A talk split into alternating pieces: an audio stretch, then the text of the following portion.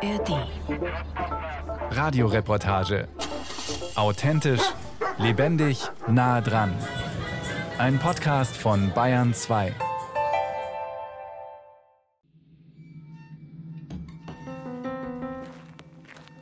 Er hatte eine ganze Latte an Vorstrafen. In 20 Jahren 20 Vorstrafen wegen irgendwelcher meistens kleinen Vergehen und war immer wieder im Gefängnis. Mal für eine Woche, mal auch für ein halbes Jahr, je nachdem, was vorgefallen war.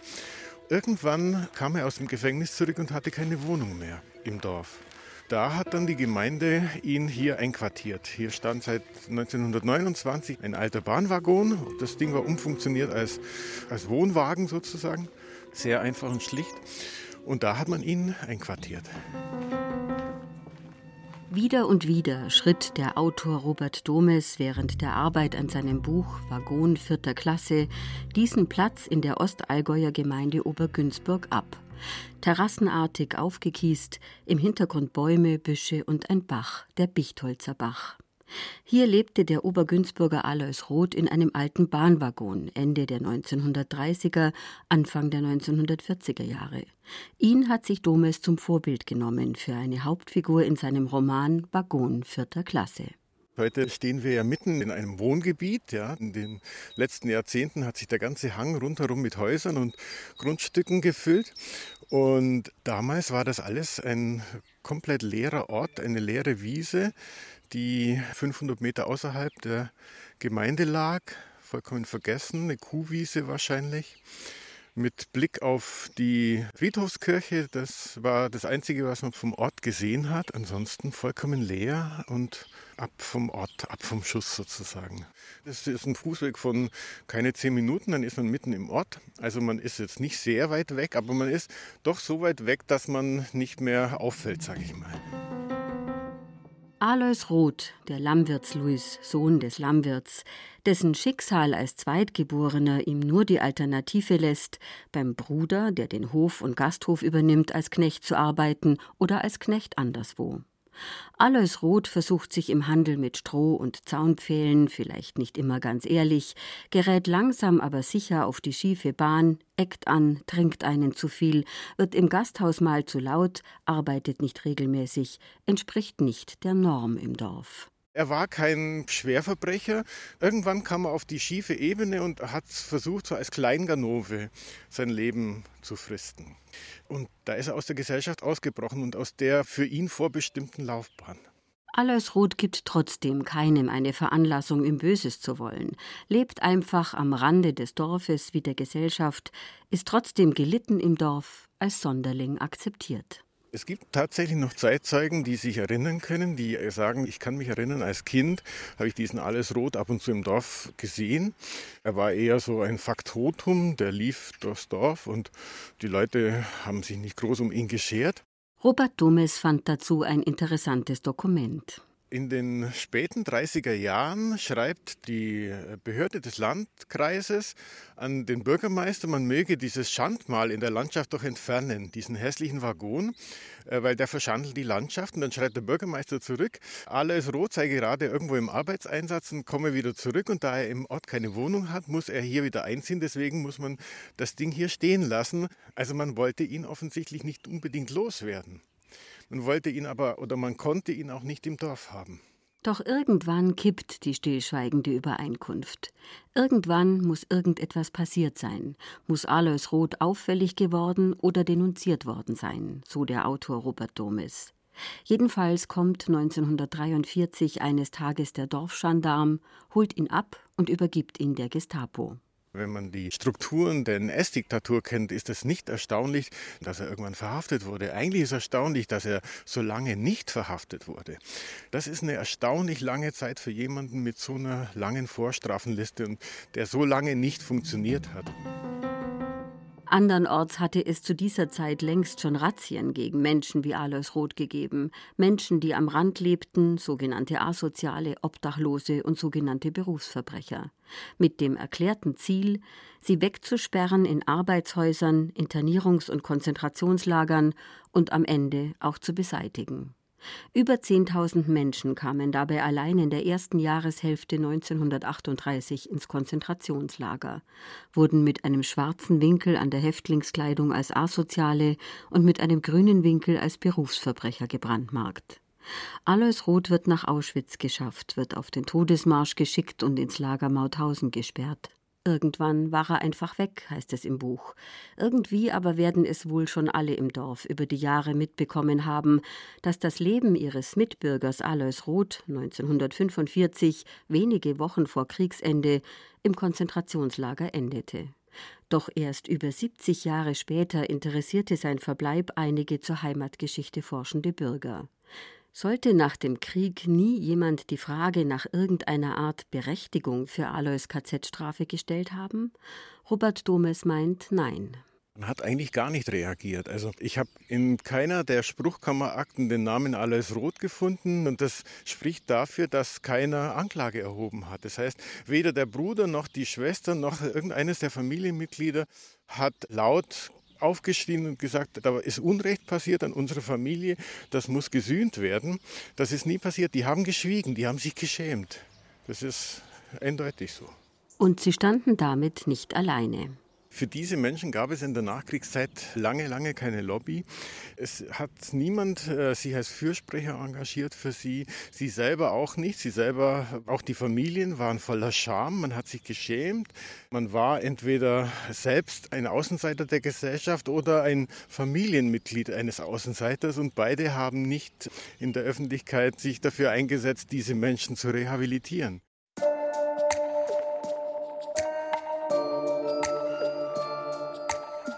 Bei den sogenannten Asozialen handelt es sich um eine Sammelbezeichnung für Personen, die aufgrund ihres normabweichenden Verhaltens in Konflikte mit den Behörden gekommen sind und eben nicht in die sogenannte Volksgemeinschaft passten.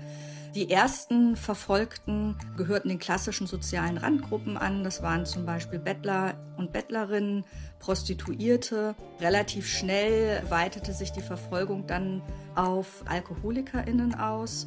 Sogenannte säumige Unterhaltszahler kamen auch relativ schnell in den Blick der Behörden erklärt Dr. Julia Hörath vom Hamburger Institut für Sozialforschung, Politologin und Historikerin, die speziell zum Umgang mit sogenannten asozialen und Berufsverbrechern im Dritten Reich forscht.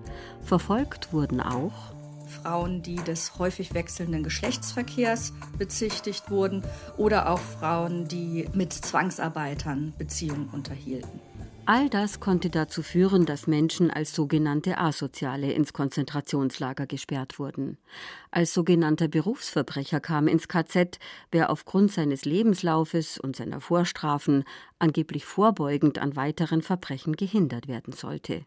Ein Erlass zur vorbeugenden Verbrechensbekämpfung, der bereits im Herbst 1933 geschaffen wurde, machte das möglich. Und wichtig dabei ist, dass man halt eben nicht mehr Taten bestrafte, sondern Täterprofile, Tätertypen in den Blick nahm.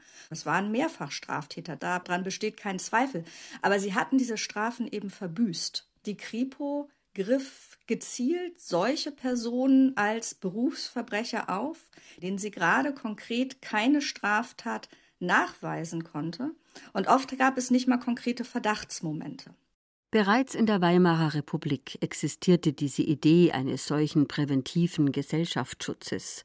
Vor 33 scheiterte sie jedoch noch an den Grenzen des Rechtsstaats ist es doch eine massive Missachtung rechtsstaatlicher Grundprinzipien, wenn die Polizei auf unbefristete Dauer Menschen einsperren und ins KZ verschleppen kann und damit unter Umgehung der Justiz der Exekutive die Kompetenz übertragen wird, Freiheitsentzug ohne richterliche Kontrolle anzuordnen. Im Dritten Reich radikalisiert sich noch dieser Umgang mit Menschen, die nicht in die sogenannte Volksgemeinschaft passten, im NS-Jargon Asoziale und Berufsverbrecher. Ging es anfangs noch um Verwahrung und Ausgrenzung von normabweichendem Sozialverhalten, so war später das Ziel die Eliminierung dieser verfolgten Gruppen. Dr. Julia Hörath.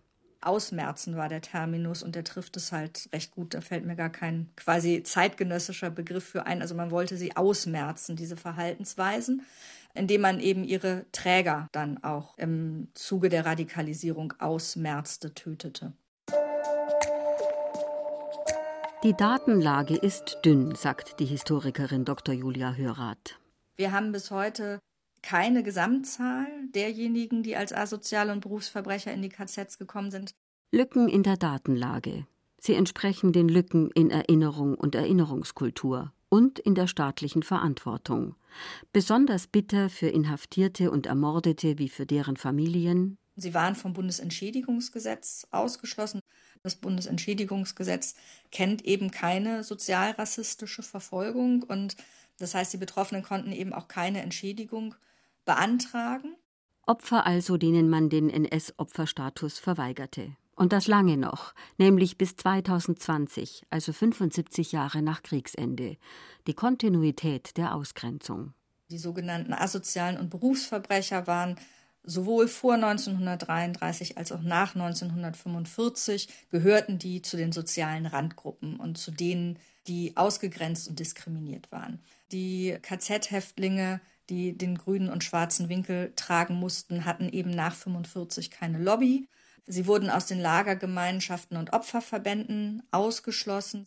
Gerade sie aber, so die Historikerin Hörath, bekamen oftmals besonders zu spüren, wie die Stigmatisierung über das Ende der NS-Zeit hinauswirkte.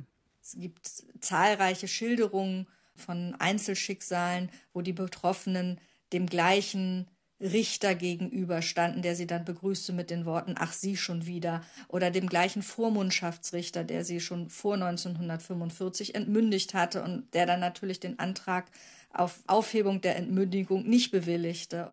Konnten sich andere Opfergruppen wie Juden und Jüdinnen oder politische Häftlinge eben einer Gruppe zugehörig fühlen und waren als solche als Opfergruppe anerkannt, gab es später bei den im NS-Jargon Gemeinschaftsfremden weder Zusammenhalt noch Anerkennung von außen.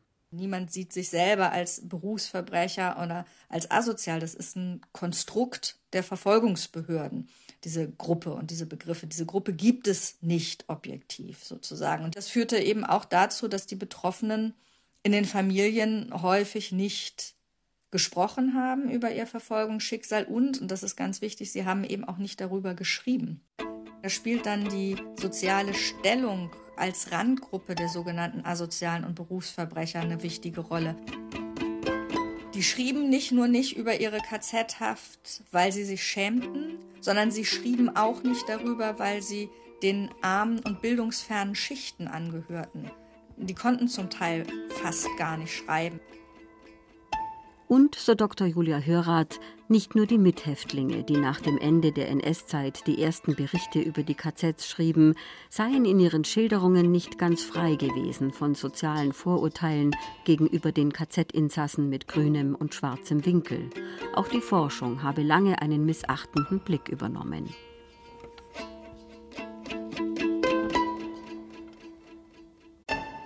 Es gab und gibt jede Menge Nachkommen, die in der innerfamiliären Diskussion erlebt haben, wie dieses Thema halbherzig, mit schlechtem Gewissen, mit schlechten Gefühlen, so als ob man sich dafür schämen muss, behandelt worden ist oder sogar beschwiegen worden ist in sehr vielen Fällen. Und das Entscheidende, noch viel Wichtigere ist, dass dieses Schweigen auch in der Gesellschaft der Fall war, also in der gesamten Erinnerungskultur. Es gibt seit vielen Jahren den 27. Januar und andere erinnerungskulturelle Tage, an denen man der Opfer des Nationalsozialismus gedenkt. Die mit dem schwarzen und dem grünen Winkel kamen nie vor. Sie waren in den Augen sehr, sehr vieler bis heute zu Recht im KZ. Auch Professor Frank Nonnenmacher gehört zu diesen Nachkommen. Sein Onkel Ernst Nonnenmacher, 1908 in Stuttgart geboren, war mit dem grünen Winkel als, aus Nazisicht, Berufsverbrecher ins KZ Flossenbürg gekommen. Nur weil er das Korbflechten beherrschte, man brauchte Körbe für Munition, ließ man ihn von der mörderischen Arbeit im Steinbruch nach Sachsenhausen wechseln, seine Überlebenschance der Vernichtung durch Arbeit zu entkommen. Frank Nonnenmacher, der Neffe, war der erste Mensch überhaupt, dem er in den späten 60er Jahren seine Erfahrungen anvertraute. Das Buch Du hattest es besser als ich, zwei Brüder im 20. Jahrhundert von Frank Nonnenmacher ist daraus entstanden. Einer der wenigen Titel bisher, die sich beschäftigen mit Opfern wie seinem Onkel Ernst Nonnenmacher. Aufgewachsen in ärmlichsten Verhältnissen mit einer alleinerziehenden Mutter, schien dessen Lebensweg vorgezeichnet. Er wurde selbstverständlich kleinkriminell, er wurde selbstverständlich Schulschwänzer, er war selbstverständlich schon als junger Heranwachsender darauf aus, über Aktionen, die man damals etwas besorgen nannte, Dinge für den Lebensunterhalt beizutragen. Von Kohlen für den Winterbrand über Kleidung bis hin zu etwas, was man irgendwo schwarz oder beim Hehler verscheuern kann, sodass also das kleinkriminelle Milieu eines war, in das er hineingeboren wird, könnte man fast sagen, in Anführungszeichen, in das er aber ohne jedes schlechte Gewissen, ohne jede moralische Skrupel hineingewachsen ist und ist mehrfach verurteilt worden wegen Diebstahls, wegen Hehlerei. Was ihn quasi prädestinierte für die Kategorisierung durch die Nationalsozialisten als Berufsverbrecher, der angeblich kriminelle Gene in sich trage, und für das KZ. Nach dem Krieg versucht Ernst Nonnenmacher, als Opfer des Nationalsozialismus anerkannt zu werden und Entschädigung zu erhalten. Erfolglos. Und er bittet einen ehemaligen Mithäftling, dieser im KZ ein sogenannter politischer mit rotem Winkel, um Hilfe. Ebenso erfolglos. Die Antwort ich kann nichts für dich tun. Wir müssen selber darum kämpfen, dass wir als politische Häftlinge anerkannt werden. Da können wir es, und ich zitiere fast wörtlich, da können wir es uns nicht erlauben, uns mit Kriminellen auf eine Stufe zu stellen. Sie müssen sich die Zeit 1945 vorstellen.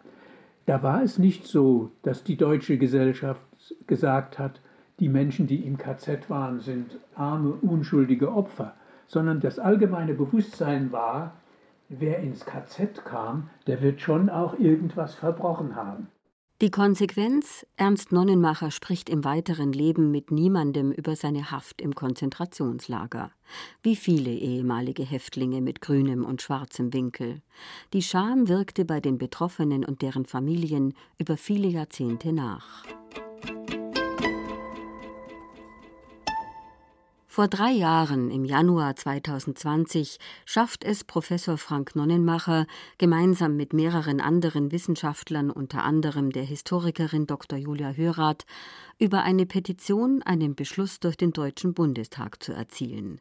Mit diesem Beschluss werden nun auch die Gruppen der sogenannten asozialen und Berufsverbrecher als Opfer der NS-Verbrechen des NS-Unrechtsstaates anerkannt.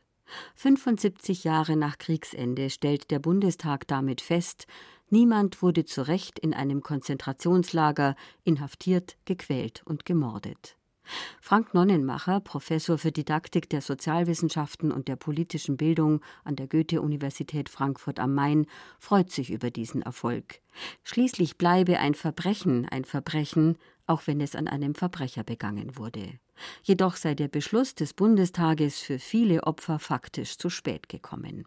Das ist ja so, dass gar kein Mensch mehr gelebt hat, der da noch in der Lage oder willens gewesen wäre, jetzt Anerkennungsanträge oder gar Entschädigungsanträge zu stellen. Dafür kam dieser Beschluss definitiv zu spät. Und das ist natürlich eine Schande für die Erinnerungskultur, dass solche Menschen inzwischen fast alle gestorben sind, aber diese Anerkennung nicht erlebt haben. Umso mehr aber bedeutet die klare Aussage, dass Großmutter und Großvater definitiv auch Opfer des Nationalsozialismus und zu Unrecht im KZ waren, nun für ihre Nachkommen.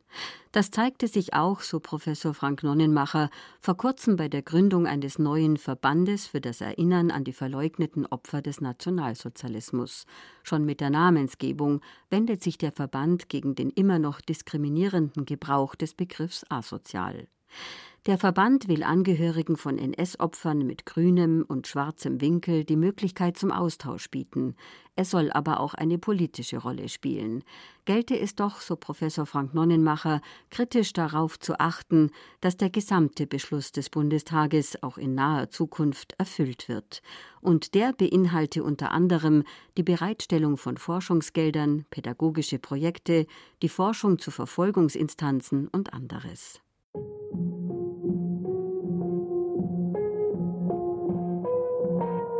Ein Projekt aus dem Bundestagsbeschluss ist mitten in der Umsetzung und soll im Sommer 2024 in Berlin der Öffentlichkeit vorgestellt werden. Eine Wanderausstellung, zu der der Bundestag die Stiftung Gedenkstätten gemeinsam mit der KZ-Gedenkstätte Flossenbürg verpflichtet hat. Anhand von Biografien und Fallgeschichten soll auch diese Ausstellung nachfragen und aufklären, weshalb Menschen von den Nationalsozialisten als sogenannte Gemeinschaftsfremde verfolgt wurden, wer an ihrer Verfolgung beteiligt war, warum Staat und Gesellschaft ihnen so lange die Anerkennung verweigerten. Sie soll erinnern und versuchen, Brücken ins Heute zu schlagen, soll mahnen oder warnen, Warnung klingt ja fast so, als ob vor etwas gewarnt wird, was kommen könnte. Die Ausgrenzungen, die sind ja schon da und sind ja sehr hartnäckig.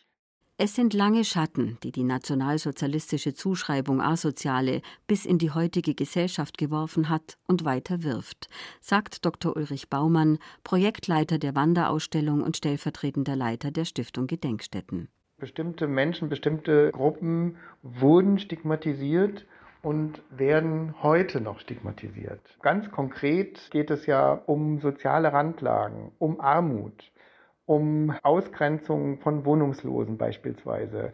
Diese ganzen Themen sind ja bei weitem nicht aus der Welt. Es ist ja eben die Frage, ähnlich wie bei der Bekämpfung des Rassismus, wie kann eine Gesellschaft Modelle entwickeln, dass das verschwindet, diese Form von gruppenspezifischen Ausgrenzungen dass der Begriff asozial trotz seiner nationalsozialistischen Prägung auch heute immer noch und immer wieder öfter zu hören ist, wenn auch manchmal völlig unbedacht und gedankenlos, erschüttert den Historiker. Also es ist auf dem Schulhof ja teilweise auch ein Schimpfwort. Da gibt es überhaupt keine Sensibilität, kein Bewusstsein für die ausgrenzende Qualität dieses Wortes. Und es gibt natürlich keine Sensibilität für die Geschichte dieses Wortes. Es hilft eben nur aufzuklären, zu sagen, was für eine Gesellschaft erwartest du dir denn? Gibt es denn tatsächlich Leute, die da nicht dazugehören sollen? Doch auch an ganz anderer Stelle sieht er sich aktuell als Historiker gefordert. Städte sollen ja Aufenthaltsqualität bekommen, heißt es ja immer, aber ja dann offenbar nicht für jede und jeden, weil ja zunehmend die Städte mit Bänken und Möbeln ausgestattet werden, die irgendwelche Hindernisse zum Hinlegen enthalten. Bänke in Fußgängerzonen, U-Bahnhöfen, auf öffentlichen Plätzen, mit kunstvollen Trennbügeln zwischen den einzelnen Sitzen, abschüssige, rutschige Sitze, gewellte Flächen, scharfkantige Abschlüsse. Bänke, auf die man sich setzen, aber nicht zum Ausruhen oder gar Schlafen niederlassen kann. Unter dem Begriff defensive Architektur werden solche Möbelentwürfe geführt. Der Begriff selber ist eben in dem Sinn auch ein Skandal. Äh, und es ist sozusagen auch schon polemisch, das defensiv zu nennen, weil dann sind die Täter diejenigen, die sich da hinsetzen wollen und früher konnten, nämlich zum Beispiel Wohnungslose. Es muss ja eigentlich offensive Architektur heißen, ja?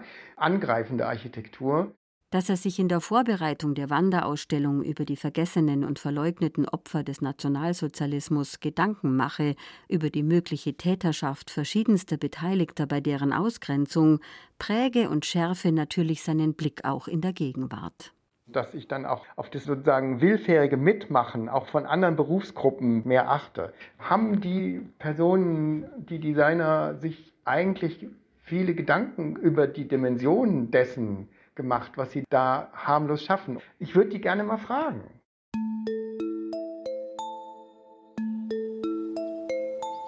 Zurück in der Allgäuer Gemeinde Obergünzburg, wo vor fast 100 Jahren Alois Roth in einem Waggon am Rande des Dorfes und der Dorfgemeinschaft lebte, wo er trotz kleiner Betrügereien und Hehlereien gut gelitten und dann doch für die Nazis zur minderwertigen Person wurde und sterben musste. Das hat mich wirklich am allermeisten berührt, dass da eigentlich so ein kollektives Verschweigen im Ort bestand, was mit den Menschen geschah, die euthanasiert wurden und die aus dem Ort waren oder die zwangssterilisiert wurden und so weiter. Nicht nur über das, was mit Alois Roth geschah. Ein besonderes Einzelbeispiel dafür, wie in einer Landgemeinde im ländlichen Bereich mit einem solchen Menschen umgegangen wurde. Ja. So Wilhelm Weinbrenner auf dem Obergünzburger Friedhof, oben auf dem Nikolausberg, mit Blick ins Tal und hinunter in Richtung des Platzes am Bichtholzer Bach, auf dem der alte Bahnwaggon von Alois Roth gestanden hatte. Der 83-jährige Hobbyhistoriker, wie er sich selbst nennt, stellte die ersten Recherchen zu Alois Roths Geschichte an. Der Schriftsteller Robert Domes entwickelte daraus sein Buch Waggon vierter Klasse. Es war die erste Zeit äh, wirklich schwer, hier auch in dieses Schweigen anzukämpfen. Es haben sich aber doch mehr Leute mir anvertraut. Ich fand die Entwicklung dann wirklich sehr, auch für den Ort, sehr hilfreich, dass da aus diesem Verschweigen doch äh, nach und nach eine gewisse Akzeptanz dessen, was überhaupt an Ortsgeschichte dieser Zeit hier geschehen ist. Für den ehemaligen Sozialarbeiter hat dabei einen ganz großen Stellenwert, dass sich die Marktgemeinde mittlerweile dazu entschlossen hat, eine Denkstätte einzurichten für den von den Nationalsozialisten als sogenannter asozialer verfolgten Alois Roth. In der diese Geschichte immer wieder ja thematisiert werden soll, aber in einen Gegenwartsbezug gebracht werden soll. An der Denkstätte am Bichtholzer Bach, der Flecken in der Gemeinde Obergünzburg hat mittlerweile den Namen Ostbahnhof abbekommen, wo noch bis in die 50er Jahre hinein der Waggon stand, in dem Alois Roth einen großen Teil seines Lebens verbrachte, kommt Wilhelm Weinbrenner deshalb immer wieder mit Schülerinnen und Schülern zusammen um genau das zu versuchen, zu sagen, was war damals, aber wo ist euer Lebensbezug, ne? wie lebt ihr denn heute und wie könnt ihr da selber einen Zusammenhang herstellen. Ja? Eine Rolle spielt in diesen Schülergesprächen auch, dass er sich persönlich so betroffen vom Schicksal Alois Roths fühlt und ihm aus einem bestimmten Grund sehr nah ist. Weil er ein Mensch war, naja, der mich auch an mich selber erinnert hat und wo ich wirklich auch in einer ähnlichen Lage war wie alles rot. Niemand hat sich für mich zuständig gewusst und ich war wirklich am Rande des Unangepasstseins. Wilhelm Weinbrenners Eltern starben 1948 und 1949. Die Großmutter konnte den knapp zehn Jahre alten Jungen zum Glück bei sich aufnehmen. Ansonsten hätte er als Waisenkind die 50er Jahre in sogenannter Fürsorgeerziehung und im Heim verbracht. In der Begegnung mit dem Schicksal Alois Roths stellte Weinbrenner sich manchmal vor, was nur wenige Jahre früher auch mit ihm hätte passieren können, dass sein Schicksal vielleicht ähnlich dem von Alois Roth verlaufen wäre. Denn auch Menschen, die von Fürsorge lebten, gehörten für die Nationalsozialisten, wie die sogenannten Asozialen und sogenannten Berufsverbrecher, zur Gruppe der Gemeinschaftsfremden, wurden beliebig an den Rand gedrängt, weggesperrt und ins KZ gebracht. Wie Alois Roth habe auch er sich manchmal nicht ganz angepasst verhalten. Nur sei das nicht aktenkundig geworden, sagt der 83-Jährige. Doch er habe das große Glück gehabt, ein paar Jahre später geboren zu sein. Er wurde bei der Großmutter aufgefangen und er habe das Alter von 83 erreicht. Alois Roth dagegen habe nur 50 Jahre alt werden dürfen.